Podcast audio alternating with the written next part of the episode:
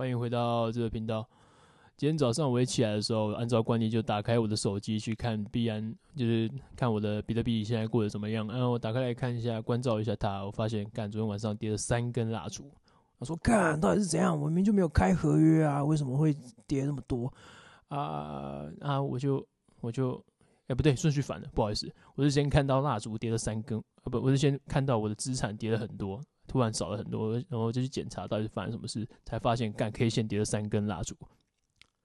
那我去检查的时候，检查 K 线，我明明原本线画好都是预期会涨的、但是就是跌下来。我想说奇怪，到底是啥小？我就去看消息，那那个新闻就是昨天晚上半夜两点的新闻吧，然后他们说鲍尔说又要升息了。所以就干靠北，大家所有人都把比特币理出来，都丢出来，然后美股也大跌，超好笑。那我晚上就是哎、被动 被动收入变成被动支出，然后我早上起来就跟我朋友讲，然后说讲这件事情，他还跟我说，呵呵，你自己那边白痴，晚上十二点就把那个东西都领出来了，我早就知道他就升息了。我就说干靠北，你知道也不讲一下，啊，你消息哪里来的？他就说。哦，他有下载一个 A P P，那个 A P P 可以知道很多第一手的金融消息，那我就赶紧去下载。那很多资料蛮好玩的，大家可以下来试试看。那今天这个闹剧结束之后啊，就诶、回到原本我去观察那个美国的股市嘛，我回到那个我就去看我喜欢的那个什么微软跟特斯拉，然后还有 NVIDIA，NVIDIA 我可能之后会买，但是我目前现在现在会买的就是微软跟特斯拉，但我不会马上进场，我还在等。我可能哎、今天今天可能可以进场，但是我在等下个月，因为下个月公布 CPI 消费者物价指数，那下个月大概在十二号还是十四号的时候我会公布，因为只要一公布，一定会有大波动，不管是比特币还是美股，啊，只要是公布的话，要看啊，要看当下公布的那个是不是符合市场预期。如果原本是今天这个月是六趴，如果它高于六趴的话，可能就是会有点利空，真的大家就是可能觉得大家就都会赔。那、啊、如果是今天是低于六趴，或者是都维持六趴的话，就还好，大家就可以继续去去股市跟去币圈运作。那我就在等嘛，那没关系，反正现在先放着，先买。反正今天刚好跌，那就可以趁现在这时候再多买一些微软跟那个特斯拉。啊，为什么会买这两只股票呢？除了我画线画起来原本他们是会涨的之外，就是我对他们有很多的期许啊。就是那个我前阵子在我的 IG 去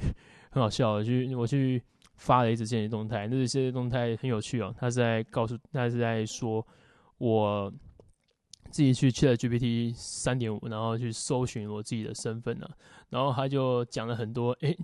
有点相似又有点不相似，但是他就是跟我本人有经历有点重叠，但是又有一些嗯比较夸张的讲法。然后就是就是。就是蛮好笑的啦，然后我就觉得，嗯，对了，反正就是现在 ChatGPT 就是未来的趋势嘛。那 ChatGPT 的母公司就是那个，那就是 OpenAI，然后它的后面的老板就是微软嘛。那既然之后大家都会把 AI 搬入到日常生活中，那我们就想说啊，反正微那就是买微软吧，反正也没有其他的也能跟它抗衡的。那再接下来就是特斯拉，特斯拉有大量的实验数据，很多的那个啊，它的车在路上跑，所以它有很大量的那种。数据量可以去分析，所以我可能就买这两个，而且而且这两个就是反正就是一种信仰啊，我觉得蛮信仰，没有什么投资建议啊，就是我自己喜欢，我自己的喜好，所以亏了跟什么赚的都我自己负责，然后你们要不要跟随便你们，然后之后我也可能会买 NVIDIA 啊，对，说到 NVIDIA，前阵子他前两天还是三天的事情嘛，听股癌的时候他说，哎、前阵那个什么 NVIDIA 他会。那个他已经推出了一种好像是类似付费订阅制的方式，就是帮你去训练你的 AI 机器人啊。原本我们现在在使用的东西都是 AI 的嘛，但是 AI 它不是一出生就是这个样子，它 AI 是透过很多这样的数据去研究、去训练、去调教，才可以有办法这样子跟我们对答如流的。那 NVIDIA 开发的东西就是帮你的电脑，帮你自己制作的 AI 算出，诶，训练出你想要的版本。哦，比如说它可以，诶，帮助你的 AI 去训练，因为通常去训练 AI 这种东西都是需要很强大的 CPU 跟 GPU，但是一般的人没有办法有这么强大的东西，一般的公司也没有办法有。就 NVIDIA 他们本身自己就是专门搞这些东西的，专门搞显示卡的嘛，所以他们才有办法去做这些微博位。那基本上我们就垄断了整个市场，他们在这个市场蹲了很久啊。他们现在爆发出的新东西就是超级屌，真的是超级屌。他们可以帮你把那个，他们甚至可以帮你帮我们把训练 AI 训练成生机方面哦，生机方面可以把 AI 训练成自动可以去诶按照病毒的属性去开发出对付它的疫苗，这个就屌了吧？这个基本上。像如果新如果说新冠肺炎是那个大陆给我们的病毒的话，那我们就可以透过这个东西，这种 AI 去训练出来，制造打赢这个武器的疫苗。所以基本上，这战争还没开始打，就已经快要结束了。就只要病毒一出来，就马上那 AI 就咚咚咚咚咚咚把那个东西算出来，然后制作出来，只要量产，只要可以量产，我们就不怕什么呃生化武器，像是病毒啊什么的，我也不会。反正就觉得这东西干很酷。先不管他到底是不是真的能做到，反正就是他一讲出来，真的是我干惊天动地啊！那而且加上啊，本来我们本来那个一般的 AI 版就是需要透过那个 NVIDIA 去调教，他们硬体就是他们家最强嘛，所以未来应该就是他们也是会爆发起来啊，没有错啊。如果是看这个样子。好了，接下来那个新闻该报的报完了，我们现在来分享一下我平常日常的东西。前几天我同学突然不是我同学，我的学生啊，突然呃来公司来上课的时候就带着两朵花，两朵两束花，然后竟然说教练送给你。我说哦哇，我干这么好是这样？他就说没有，我刚好在路上看到，然后就是想说，哎、呃，那来这边带这边可以改变这边的磁场。我说哦好。那就是好，那我就把它插在我的那个柜台上面。那这个这个人他很很很很酷。他前上个礼拜的时候跟我说，他说他一来公司就跟我讲说，教练，我要帮你传教。我就说传什么教？他就说我要帮你传教，因为我上次上礼拜去爬山，我我可以背刷啊，背完背到后面，我觉得我觉得我好轻松哦。我呃，平常爬山都是后段班，但是我这次爬山，我爬到很前面，然后回头看，等很久，我同伴才爬回来，我就进步好多，所以我要去跟所有的朋友讲重训的好处。我说哦，好，恭喜你，恭喜你，你那你真的是得到很多好处诶。反正这只是我觉得，我觉得这是一个很棒的回馈啊。那学生对我的 feedback，我觉得这是一个很棒的，不一定是要身材上面的改变啊。大家都知道，我们健身不一定是为了要诶。就是一定要可能六块腹肌啊，可能屁股要翘，或者是胸部要大之类的。我们不一定是要这个样子哦，不一定要很多线条。哦，他把身体练得很好，那也是一件很好的事情啊。你看他去爬山，原本不会累，现在可以爬得很久，然后都不会累，都不会觉得哦，这有什么？这也是一个非常棒的事情。那像我们在帮他们做的训练，就比较不会像是如果我们要做身材的训练，比如说我们做身材的训练，可能就是会。比较在专注在单一部位，然后去感受正确的发力，这样。当然，我们一开始所有的训练一开始都会朝这个方向，从这个地方出发。只是后面呢，我们可能会开始做一些比较大重量的训练。那换哎，如果是要练身材的，我们可能就会让它比较喘一点。那训练中间休息的时间少一点，让它维持在一个比较相对高的心跳率，然后持续吹那个强度。但是如果是他是要抗老化，然后就是银发族啊，他们想要有些骨质。快要濒临疏松的那种，那就赶快，我们会帮他做一些大重量的训练。那唯有这些全身性的大重量的训练呢，才能够帮他们在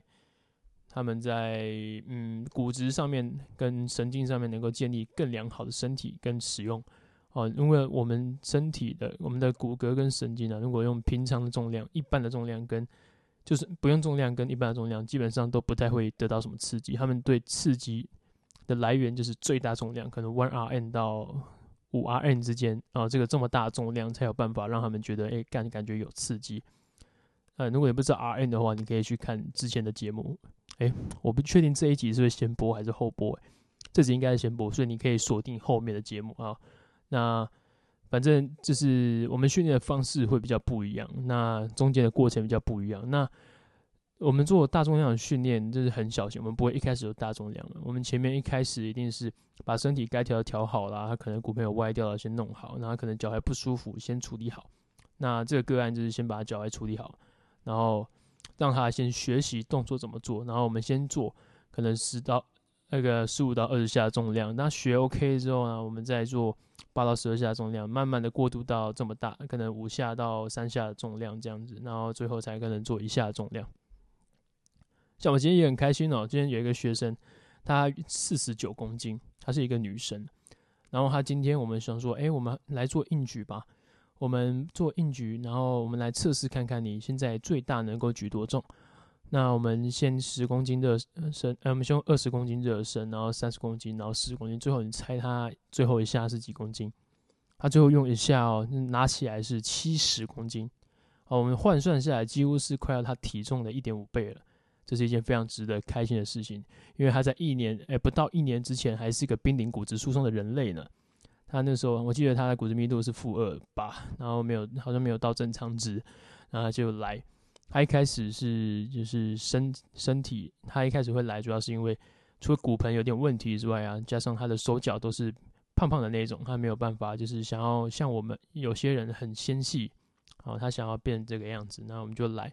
但一开始我就跟他说，我们一开始的训练不会就是让你瘦得很快，因为我们一开始训练是要先保护你，让你的身体建立良好的使用习惯之后呢，我们才开始去做这些。雕塑的训练啊，他那里说好，那我们就一开始先把身体调完嘛，大概三到六个月的时间，他的身体已经完全没有问题，他的骨盆再怎么蹲也不太容易歪的时候，肩膀再怎么做，他是木工，还有他除了是老师之外，他后下班之后也会去做木工，那我们把他他的背再怎么做木工都没事的情况之下，我们才开始去做这些体态雕塑的训练，然后体态雕塑训练完之后，他觉得诶，那成效很好，那就不经意的在他的学校。哦，露出那个他的腹肌，然后他的同事全部不让稀里哗的全部都过来了，整个年级的同事，所以就我觉得真的是我没有特别去做他的行销宣传，但是他自己就是给人家的回馈，就是把人家带过来了嘛。我觉得这也是一个很棒的 feedback。然后后面我们做完这件事情之后，我们后来的训练就偏向比较大重量的训练，全身性的，啊，就是我刚刚说的。Three R N 哎，One R N 到五 R N 的重量，那他全身的神经跟骨质密度一定是有提升的。但是我想说，叫他去测看看，测完之后我们再来验证这个说法对不对。然后反正他现在我们很明显看到就是他肌力增强了嘛，他也很开心的跟我说，他做木工再做再久都不太会累，好，不像之前可能做一下子都这里痛那里痛的。好，所以我觉得啊，真的是训练真的是人只要活着就要训练，才不会越来越活越老。他。不只是我自己觉得，我的学生也跟着跟我觉得说，哎，训练之后真的是有越来越年轻的感觉。所以，如果你今天是一个健身小白，或者是健身老手、中手，或者是你没有在健身，你听到这个这集 podcast 的话，哦，开始健身吧，这是一个很很棒的道路，能够帮助你成长啊，从各方面，身体和心灵都是啊。那这集的时间条其实差不多到了，那我们就下次再见喽，拜拜。